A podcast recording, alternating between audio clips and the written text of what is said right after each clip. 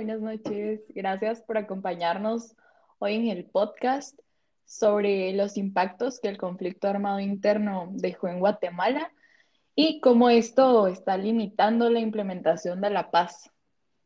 Los comentaristas del día de hoy, o bueno, las comentaristas, son María José Porres, Jocelyn Arriaza y Mariela Spirelli. Eh, es un gusto estar con ustedes hoy. Hola. Hola, buenas noches. Hola. Gracias por tenernos aquí. La verdad es que es un tema sumamente interesante y es súper importante ver todos los ángulos en los que este tema ha afectado la Guatemala actual. No, no, gracias a ustedes por, pues, por estar acá, ¿verdad? Eh, no sé eh, si tienen algún comentario al respecto sobre algo. Quisiera, quisiera comentar Claro, quisiera comenzar con esta quote que encontré que dice, la mejor manera de que las autoridades guatemaltecas recuerden y honren a las víctimas de los abusos cometidos durante el conflicto armado interno de quienes cometieron, autorizaron o planearon aquellos crímenes no puedan eludir la acción de la justicia.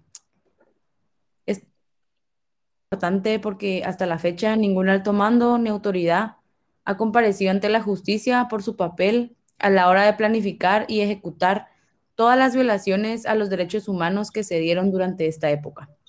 Eh, se han hecho realmente pocas investigaciones y han sido lentas e inadecuadas y no han llegado a ningún fin.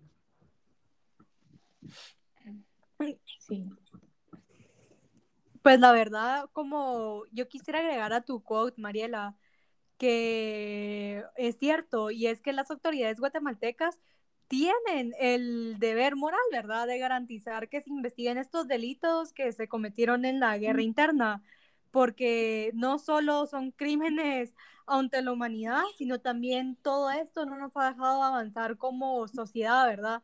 está también este dicho que el que no sabe su historia está condenado a repetirla, entonces creo que todo esto del conflicto armado interno es una cicatriz nacional que no hemos podido sanar y que también ha tenido un montón de repercusiones, ¿verdad? Y consecuencias. Más que todo, pues hay una, sigue estando una cultura de terror, ¿verdad? Y también hay una represión contra la población indígena que se quedó, bueno, que viene desde la invasión de los españoles y que con el conflicto armado pues se empeoró, ¿verdad? Sí, y justo pues como que agregando lo que tú acabas de decir, Majo, eh, el conflicto armado realmente, tú mencionabas de los, de los indígenas, ¿verdad? Eh, pues realmente agentes del Estado cometieron algo que yo llamaría algo muy inhumano, algo impensable, ¿verdad? Que es realmente terminar con grupos mayas. Eh, las masacres que ocurrieron durante todo ese periodo realmente es algo que, o sea, yo realmente me pongo a pensar y, o sea, a mí jamás me ha podido ocurrir que eso llegara, que llegara a ese punto, ¿verdad? Y que, o sea, y realmente podemos concluir de que todo ese genocidio, toda esa violación a los derechos humanos, o sea, fueron sin algún motivo, o sea, todo fue por puro, pues a mi punto de vista, ¿verdad? Fue como muy, mucho arrebato, fue muy... Creo que también va de la mano de, del... A la madre, del... Se me fue la palabra. No, no, está ahí, no te eh, preocupes. No, hombre, pero espérate, es que del... Eh, muchas veces se dice, o sea, ¿Cómo se me fue la palabra literal? Cuando tú. Discriminación, eso. Es parte de la mm, discriminación que ocurría en ese, en ese periodo. Sí, es Esa es la palabra que no se venía. Entonces, realmente, eh, a mi punto de vista, todo ese, todos esos masacres, o sea, uno fue una violación de los derechos humanos y dos fue a raíz de toda la discriminación que existe, ¿verdad? Y actualmente aún existe mucha discriminación ante ante los grupos, o sea, hay mucho, está muy marcado los grupos sociales y así, me explico.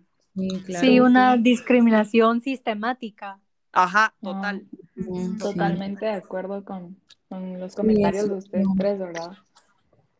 Eh, pues a mí algo que me gustaría tocar especialmente sería la represión que, que ha vivido la mujer, pues siento que el conflicto armado interno fue algo que nos marcó un montón, especialmente a nosotras. Y es importante que hablemos de esto porque pues todas acá somos mujeres y realmente solo uno sabe qué significa ser mujer y, y, todas las cosas como en contra que tenemos eh, por el simple hecho de, de, ser nosotras, ¿verdad? También me gustaría pues dar un dato que la investigación que realizó el CEH permitió determinar que aproximadamente una de cada cuatro víctimas directas de las violaciones de los derechos humanos y hechos de violencia fueron mujeres durante el conflicto armado interno. Eh, pues fueron desaparecidas, murieron torturadas y violadas, y a veces incluso por sus ideales y por la participación política que ellas tenían, que es algo pues bastante duro. Incluso hoy en día nosotros podemos ver que no hay mucha participación de parte de las mujeres, ¿verdad? Es algo bastante marcado. Sí, totalmente. Sí. Es que siempre ha estado marcado en nuestra sociedad y, y que claramente deja un, una herida, ¿verdad?